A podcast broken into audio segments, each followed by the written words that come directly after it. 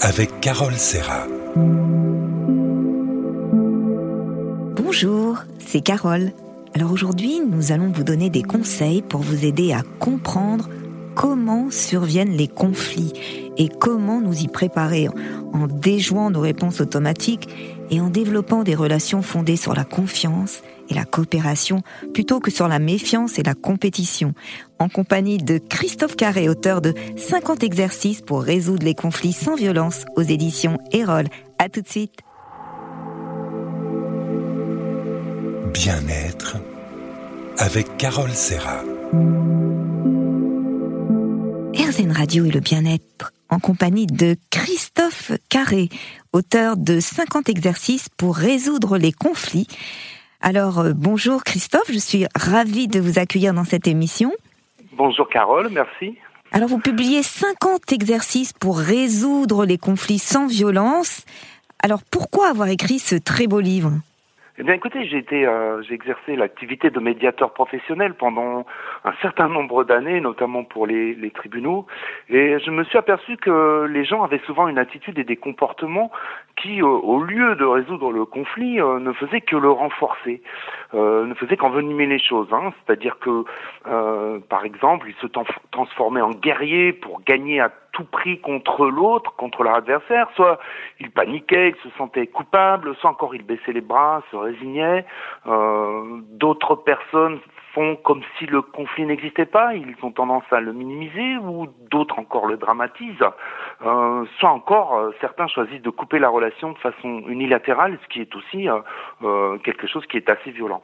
Donc toutes ces méthodes, si vous voulez, elles appellent de la violence, surtout quand les personnes sont, sont proches, hein, comme c'est le cas notamment euh, en famille ou au travail. On ne peut pas forcément s'extraire de la relation et donc on est obligé de poursuivre avec euh, avec ce conflit, on est obligé de vivre avec si on ne se résout pas à trouver des solutions.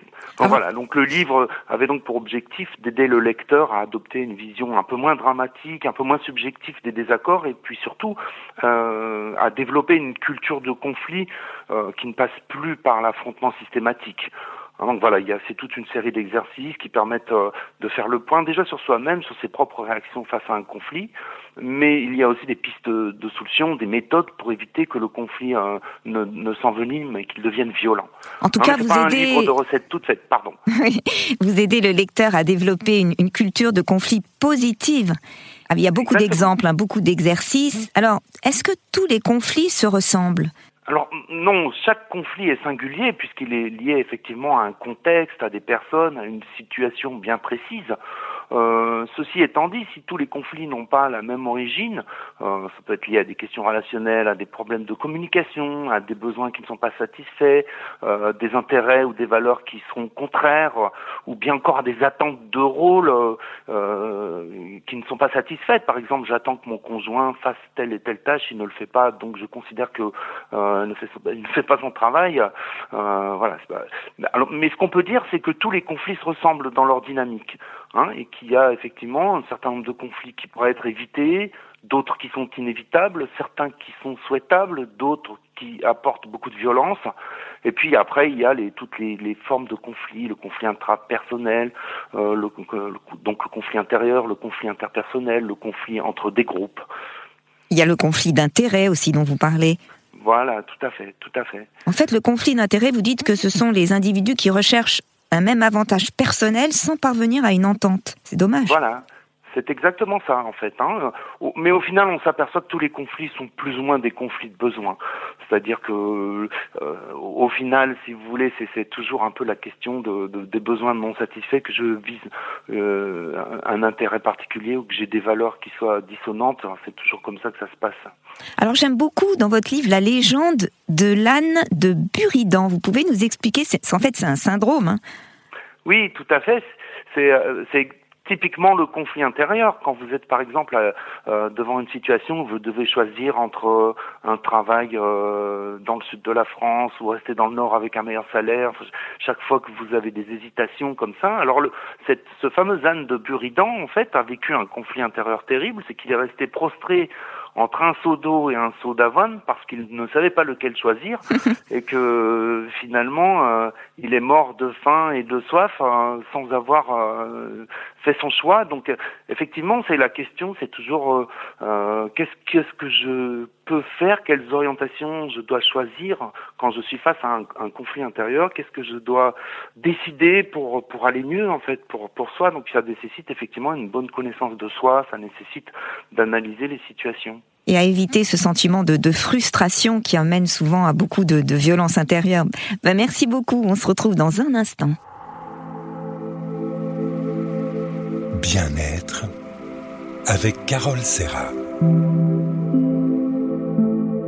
RZN Radio et le bien-être, toujours en compagnie de Christophe Carré, qui nous donne tous ses conseils pour résoudre les conflits sans violence. Alors Christophe, sommes-nous égaux face aux conflits? Non, je pense que chacun est plus ou moins disposé à accepter les comportements ou les attitudes des autres. Hein. Et vous avez des personnes qui sont euh, beaucoup dans l'accueil, tandis que d'autres sont plutôt dans le rejet. Euh, de la même façon, certaines, certaines personnes vont être plus affectées ou plus déstabilisées que d'autres face à un conflit. Il y a des gens qui ont vraiment des peurs terribles du, du conflit et qui donc vont essayer de minimiser, qui vont essayer de, de, de, s'échapper, qui vont... Euh, voilà. Et puis, il y a, il y a des gens qui qui en font peu de cas en fait, hein, qui se laissent pas submerger par leurs émotions. Justement, les personnes qui sont zen, qui font de la méditation, elles rentrent moins dans, dans ce conflit. Euh, elles sont beaucoup plus capables de réguler leurs émotions.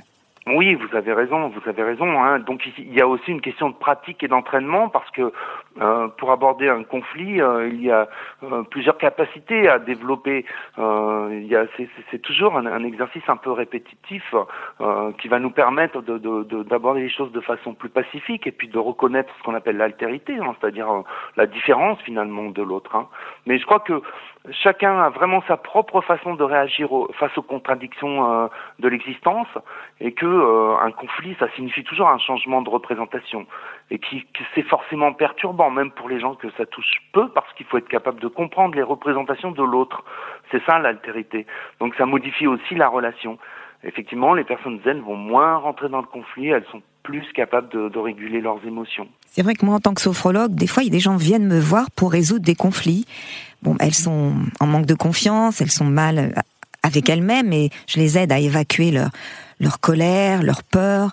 Et parce mhm. qu'il faut d'abord être bien avec soi-même pour être bien avec l'autre, vous ne pensez pas? Oui, oui, c'est un jeu en fait, hein, qui, euh, quand on est bien avec soi-même, effectivement, qu'on a la bonne connaissance en fait pour aborder le conflit, donc on se sent à l'aise avec ça, euh, ça va se passer beaucoup plus facilement, c'est sûr. Alors Christophe, quelle est la mécanique du conflit? Alors un, un conflit, c'est toujours euh, quelque chose qui ressemblerait à un nœud dans une relation. Et la mécanique est toujours à peu près la même, c'est-à-dire que vous avez un élément dissociant, ce que j'appelle un, un, élément dissociant, donc ce qui va amener la, la contradiction, l'opposition. Et puis, euh, ça va euh, entraîner des, des conséquences émotionnelles, c'est-à-dire que face à cette situation, on va avoir des émotions euh, qui sont liées à des besoins qui ne sont pas satisfaits. Et puis, il y a derrière tout un tas de conséquences matérielles, psychologiques, qui vont nous pousser à l'action, puisque c'est ça, en fait, le, le, le but des émotions, c'est de, des, ce sont des moteurs, en fait, qui vont nous pousser à agir. Malheureusement, on ne va pas toujours agir dans le bon sens. Alors justement, vous pouvez nous donner un exemple concret par exemple, imaginez que votre, votre voisin utilise sa perceuse à 23 heures alors que vous avez besoin de dormir. euh, voilà, bah, typiquement l'élément dissociant. Lui, il a besoin de faire un trou pour, euh, pour fixer son étagère et vous, vous avez besoin de vous reposer parce que vous avez eu une grosse journée de travail. Donc, la conséquence matérielle, finalement, c'est le préjudice que vous allez subir, vous, euh, le lendemain matin, en allant au travail, parce que vous allez être fatigué, vous allez être de mauvaise humeur. Euh, la conséquence émotionnelle, c'est que vous allez vous sentir très en colère et que cette colère va vous pousser à agir. Alors c'est à ce stade que les choses peuvent dégénérer, surtout si vos émotions prennent le pouvoir et vous amènent à, littéralement à dérailler et que vous allez euh, gifler votre voisin euh, le champ. Oui, voilà pourquoi, Christophe, il faut vraiment apprendre à gérer ses émotions. C'est capital dans la résolution d'un conflit. Oui, c'est indispensable. Hein. Déjà, exprimer, euh, les exprimer, ces émotions. Oui. oui, oui, les exprimer sans les laisser prendre le dessus, parce que certaines euh, certaines émotions sont littéralement des des, des, des vagues, des déferlantes, hein, euh, qui nous mettent en mouvement, mais parfois de, avec trop de mouvement. En fait, il faut savoir les, les, accueillir pour pas qu'elles nous dépassent. Voilà, voilà, c'est ça, c'est ça. Donc là, on parlait de connaissance de soi tout à l'heure, c'est exactement euh, le terme qui convient, savoir comment on réagit par rapport à des situations, quelles sont les émotions euh, qui sont privilégiées, qui vont nous mettre en, action, euh, pas forcément dans, le bon sens. Pourquoi le, terme gestion des conflits vous paraît-il inapproprié? Vous dites que gestion, ça fait grandir. Quel est le mot exact en fait? On dit résolution ou gestion du conflit? Résolution, régulation, oui, vous savez, d'un point de vue étymologique, le terme gestion n'est pas très approprié parce que gestare, ça veut dire euh, euh, faire grandir en soi. La, la, gestation, c'est exactement ça. Donc, on, on, va pouvoir gérer un compte en banque, un, un domaine viticole, une exploitation, une entreprise, mais, euh, mais effectivement, le, le, mot gestion ne paraît pas approprié. Pour, ok, alors employons le mot résolution, c'est bien plus positif.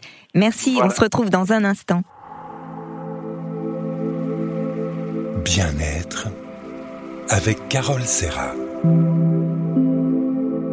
RZN Radio et le bien-être, toujours en compagnie de Christophe Carré qui nous donne tous ses conseils pour résoudre les conflits sans violence. Alors Christophe, certaines personnes sont très mal à l'aise face aux conflits. Pourquoi? Oui, je pense que en fait, il y a peu de gens qui vivent euh, euh, de façon légère avec un avec un conflit. Le conflit, euh, il nous fait peur, il est toujours inconfortable, même si on a les, les qualités pour pour essayer de le réguler de, de la bonne manière.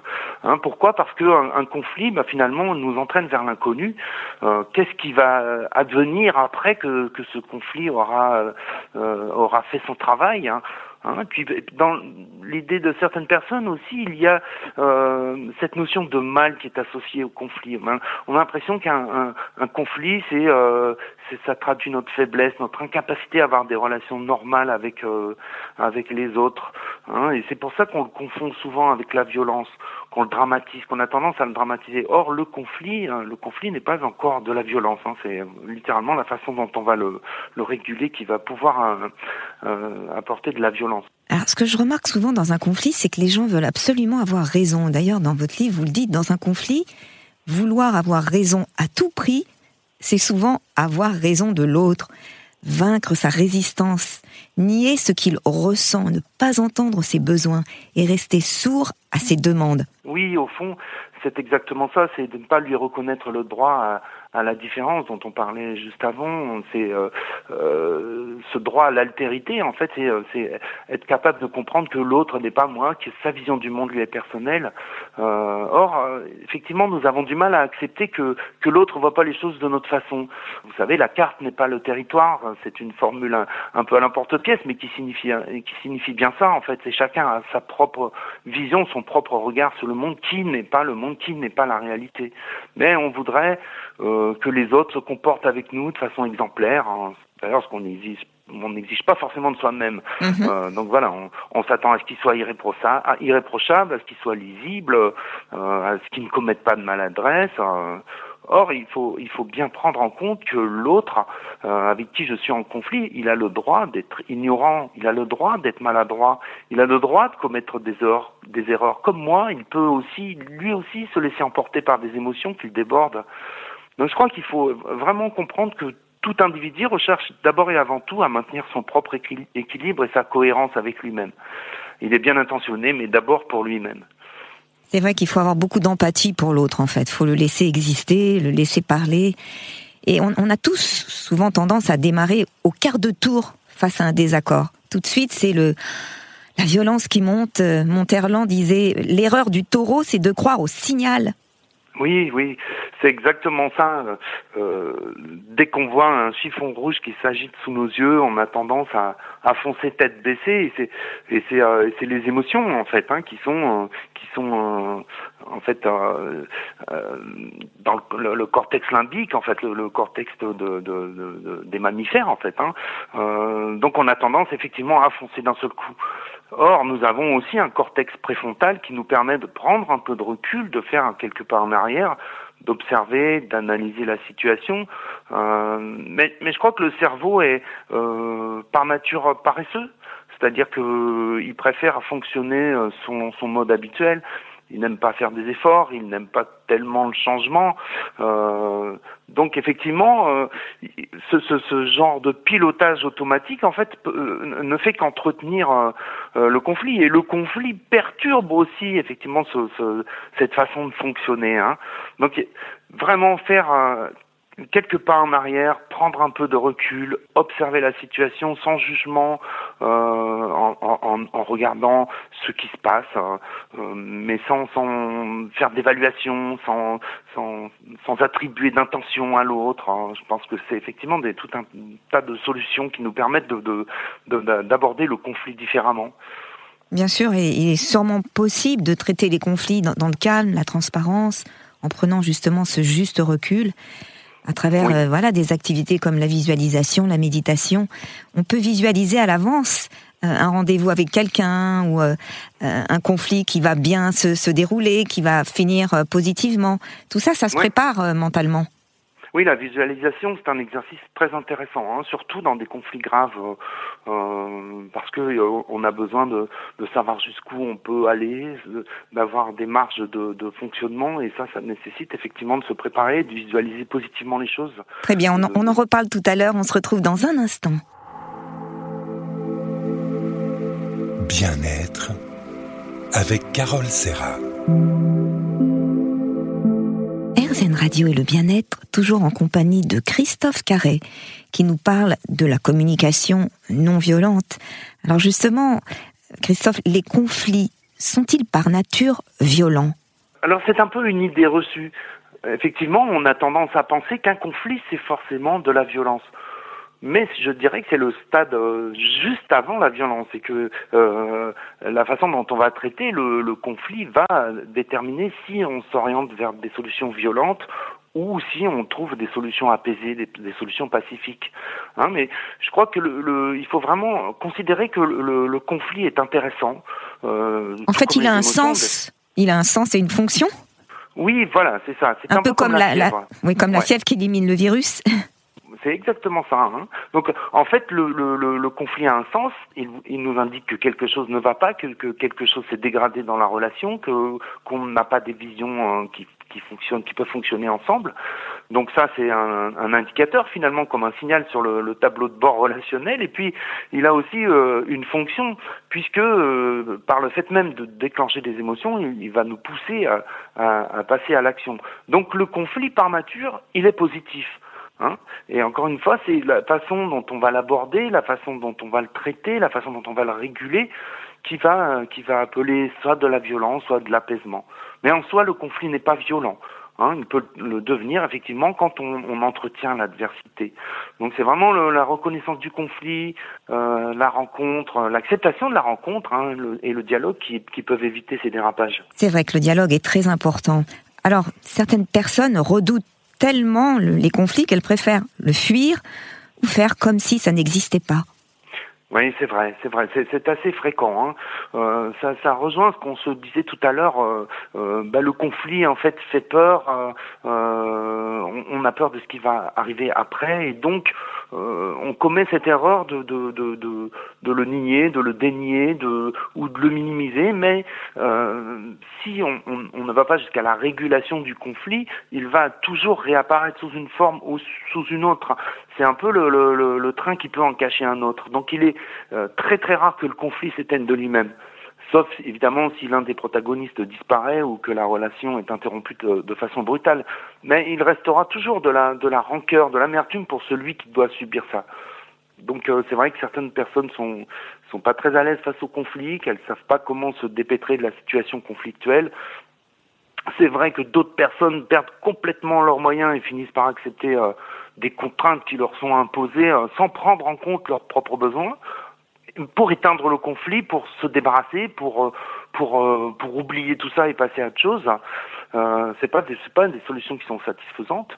Et puis vous avez aussi, euh, on en parlait euh, tout à l'heure avec l'histoire du voisin et de sa perceuse, vous avez des gens qui vont démarrer au quart de tour et qui vont littéralement voler dans les plumes de leur opposant.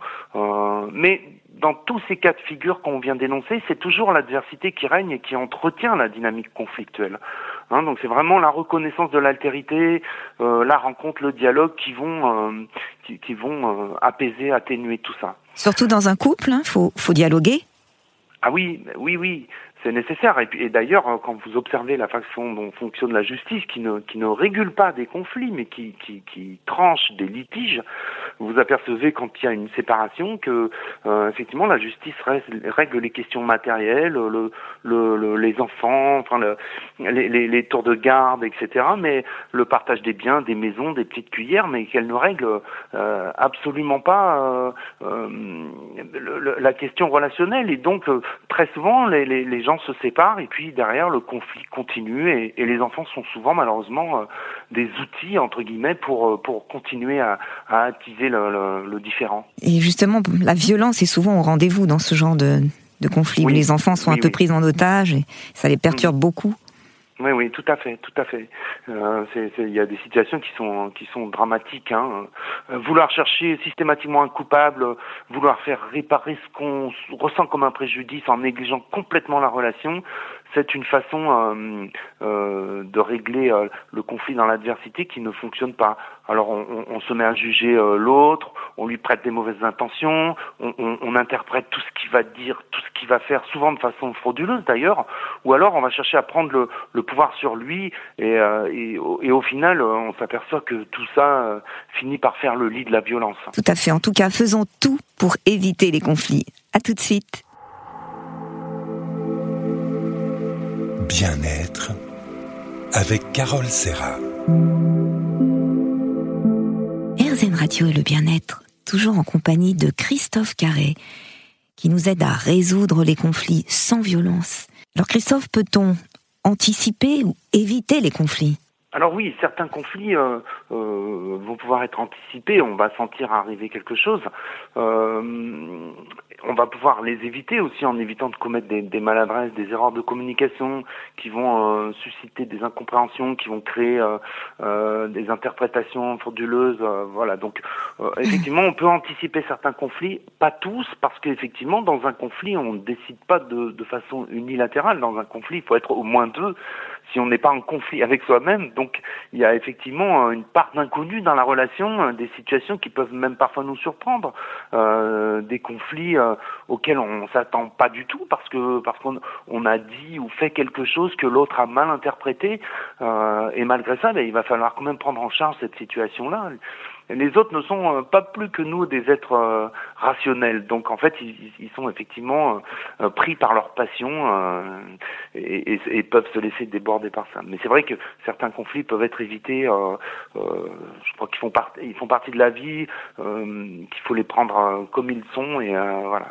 et, et, prévenir les conflits, ça, ça va être effectivement comme je le disais, d'éviter tout ce qui, tout ce qui euh, est erreur de communication. Euh, euh, et là encore, il y a la nécessité de s'entraîner à formuler correctement les choses, à dialoguer, euh, s'entraîner à, à, essayer de maintenir une relation de qualité dans un couple, dans une famille, dans le milieu professionnel.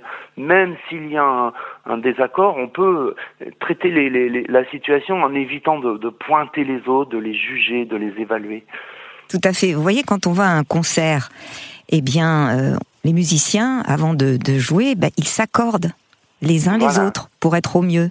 C'est ça aussi, c'est s'accorder avec l'autre pour être au mieux avec l'autre. Oui, oui.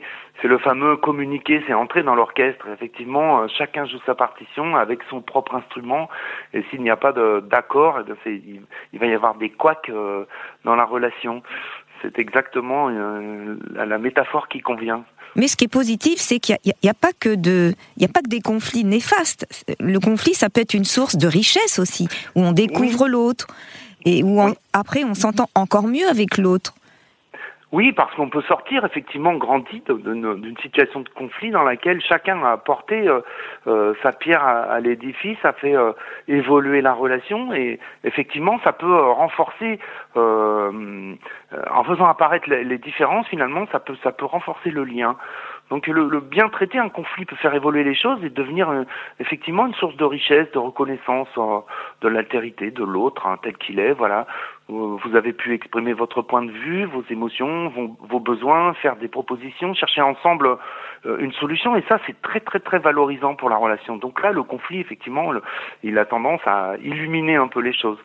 Mais pour ça, il faut vouloir être euh, deux euh, à traiter, à examiner le conflit et à le traiter de cette façon-là. Parce que évidemment, euh, pour chercher une solution, une issue acceptable pour les deux, il faut que les deux soient d'accord pour le pour la confrontation. Mais je pense qu'il y a aussi en nous la, nécessité de, de, de, d'orienter positivement, si vous voulez, par des échanges positifs, par la reconnaissance du point de vue de l'autre, l'écoute de ses besoins, c'est ça, développer une véritable culture du, conflit, c'est ça. Hein. c'est un peu euh, comme un, morceau de charbon, si vous voulez, qu'on va euh, qu'on va tailler à deux avec un petit marteau euh, pour faire sortir le, diamant, le diamant qui est au centre. Tout à fait. C'est souvent on entend parler de résolution d'un conflit gagnant-gagnant. Ça existe vraiment hein? Alors je suis un petit peu euh, réticent sur cette expression parce que gagnant-gagnant, euh, on a l'impression que qu'on gagne. Euh, que, enfin, si vous voulez, moi, je, je, pense que dans un conflit, on, on lâche toujours quelque chose. Hein, il y a toujours un pas à faire vers l'autre. Alors, ce qui va ressortir gagnant du conflit, c'est la qualité de la relation, c'est la qualité du lien parce que effectivement les deux euh, personnes en conflit font l'effort d'accepter l'échange, la confrontation, ils s'engagent ensemble dans une démarche constructive. Euh, donc c'est ça qui va amener finalement de la joie parce qu'on on est capable de, bah de, de, de, faire quelque chose, on est capable d'avancer et puis euh, il y a combien de liens qui se qui se resserrent, de gens qui qui, qui qui tombent dans les bras l'un de l'autre. Euh, donc je, pense que c'est vraiment, c'est vraiment euh, cet esprit-là qui est à cultiver en fait. Hein. Euh, prendre les choses en main et puis, et puis faire gagner la relation ensemble. C'est ça, un conflit résolu de façon satisfaisante et positive fait du bien à tout le monde en fait. Exactement. Merci Christophe, on se retrouve dans un instant. Bien-être avec Carole Serra. RZN Radio, le bien-être, toujours en compagnie de Christophe Carré qui nous donne tous ses conseils pour résoudre les conflits sans violence. Christophe, quelles sont les conditions pour résoudre un conflit en, évitant les dérives violentes? Vous en donnez beaucoup dans le livre. Oui, alors je pense qu'une des premières conditions, c'est que les, personnes qui sont en conflit souhaitent mettre fin au conflit ou qu'elles soient contraintes de le faire. Euh, parce qu'effectivement, on peut, on peut obliger les gens à trouver une solution. Euh, si vous avez euh, une personne, par exemple, qui utilise le conflit euh, comme moyen d'entretien de, de, d'un lien un peu pervers, si vous voulez, ça va être euh, euh, compliqué. Donc il faut vraiment que les, les, deux parties, les deux personnes en conflit souhaitent mettre fin au conflit ou qu'elles aient cette obligation de le faire. Ensuite, je pense qu'il faut vraiment, on parlait tout à l'heure de, de, de, de, pilotage automatique, il faut vraiment essayer de débrancher son pilotage automatique, c'est-à-dire cette, cette façon effectivement de réagir comme le taureau, de partir au quart de tour. Donc ça, ça nécessite de faire un, un petit pas en arrière, de, de, de voilà, d'accueillir ses émotions, mais aussi de ne pas les laisser euh, tout submerger, tout emporter. Et euh, donc pour ça, il va falloir, falloir faire appel à sa, à sa raison, à sa réflexion. Et je dirais à son humanité aussi. Il faut être un peu ouvert, entendre les émotions de l'autre, échanger des messages clairs, parce que si on n'est pas clair, l'autre peut pas nous comprendre et nous entendre. Effectivement, accueillir les émotions, c'est ses, propres émotions, et aussi accueillir les émotions de l'autre quand on est effectivement en présence. Euh, et puis être capable d'analyser une situation de façon euh, objective, sans, sans y mettre de, jugement. Vous savez, on, on, a dit tout à l'heure, on cherche toujours un coupable euh, et on a l'impression que c'est l'autre. Donc déjà s'attacher à décrire des faits, euh, simplement décrire des faits euh, en disant euh, tel jour à telle heure euh, euh, le patron mon patron m'a pas souri. Mais sans mettre d'intention derrière. Sans par exemple dire il m'a pas souri donc il m'aime pas vous voyez c'est parce que dès qu'on commence à interpréter on commence à, à, à semer les petites graines du conflit donc ça, c'est la, première euh, des choses à faire. Et puis après, il y a effectivement reconnaître ses émotions désagréables et, et, les associer à un besoin non satisfait. Alors j'utilise le terme émotion désagréable parce que les émotions négatives, je, je trouve que c'est pas tout à fait adapté non plus. Je suis assez épidermique sur les sur les mots. Mhm. Pour moi, toutes les émotions sont positives, elles sont agréables ou désagréables. Donc associer ces émotions désagréables à un besoin qui n'est pas satisfait, si je sens je ressens de la colère, de la tristesse ou, ou de la rancune ou du remords, c'est que j'ai un besoin qui n'est pas satisfait. Donc il va falloir falloir vraiment que j'arrive à identifier ce besoin et puis euh, que je puisse aussi identifier toutes les croyances, toutes les pensées automatiques qui sont associées et qui vont euh, euh, mettre un peu de, feu sous la, marmite émotionnelle. Ensuite, bon, effectivement, le principe du dialogue, ça c'est nécessaire. Hein parler à la première personne, euh, euh, essayer de privilégier la formulation positive, hein, parce que si vous dites à quelqu'un j'aimerais bien que tu te comportes plus de cette façon-là, bah, vous orientez par la négation dans exactement l'effet inverse. Être capable aussi de métacommuniquer, c'est-à-dire de parler sur la relation. C'est pas simplement s'attacher au fait, mais aussi de, de, de parler de l'état de la relation qu'on a ensemble. Hein, il y a vraiment tout un état d'esprit dans lequel il faut être. Hein. Euh, je pense que euh, un conflit, c'est aussi la chance de, de, de, de, faire valoir sa créativité, son désir d'explorer, d'être curieux, euh, tout en restant évidemment toujours centré sur la qualité de la relation. Euh, parce que l'écoute, la compréhension euh, viennent avant la recherche de solutions. Et c'est parce qu'on va être dans une, une relation euh, où, la, où la qualité est privilégiée qu'on va pouvoir euh, s'atteler à chercher des, des, des, pistes et pour sortir du conflit. Hein, donc on n'est plus du tout dans une approche du conflit qui passe par l'affrontement, mais plutôt par, par la coopération. Donc voilà, être ouvert, humain, entendre les émotions de l'autre. Euh, essayer de mettre des lunettes roses et voir que l'autre, c'est un être humain, il a le droit à l'erreur. Comme vous dites, il peut être fragile. Et, l'empathie, on en revient toujours, c'est vraiment une pratique relationnelle qui consiste à se représenter l'état mental d'autrui en s'abstenant de tout jugement de valeur, de toute identification. Justement, il y a un petit exemple dans le livre. Euh, voilà, c'est un exemple d'un père qui s'est mis en colère avec contre sa fille. J'aurais pas dû me mettre en colère contre ma fille. C'était pas mhm. volontaire, vraiment. Je me suis emportée. Je, je regrette. Euh, donc vous, vous regrettez de vous être mis en colère contre votre fille. Maintenant, vous vous sentez coupable. Bon, c'est une réponse quand même empathique. C'est reconnaître les choses. Oui, c'est exactement ça. Couper son robinet intérieur et ces, émotions qui vous travaillent pour effectivement euh, euh, être capable de comprendre ce que l'autre peut ressentir à un moment donné. On le verra plus tard. à tout de suite. Bien-être avec Carole Serra. RZN Radio, le bien-être, toujours en compagnie de Christophe Carré, qui nous donne tous les moyens de bien communiquer avec notre entourage. Alors Christophe, quelles sont les étapes à respecter pour bien traiter un conflit? Alors, on a déjà abordé euh, cette question un petit peu tout à l'heure. C'est, je pense qu'il y a vraiment euh, la nécessité de comprendre soi-même comment on, on, fonctionne face à une situation de conflit, euh, parce qu'on va toujours avoir des réponses émotionnelles un peu similaires. Donc, si vous voulez, quand on a déjà vécu des situations dans lesquelles on, on, on a vu, on a, on a pu faire de l'auto-observation et comprendre comment on, on fonctionnait, ben finalement on va pouvoir réinvestir ça, cette expérience-là, on va pouvoir la réutiliser en, en se disant ben, attention parce que là, euh, dans cette situation-là, j'ai ressenti cette émotion très forte qui m'a fait par exemple avoir euh, des attitudes ou des comportements qui, qui étaient violents contre la personne avec qui j'étais en conflit. Donc vraiment, euh, s'auto-observer, s'analyser.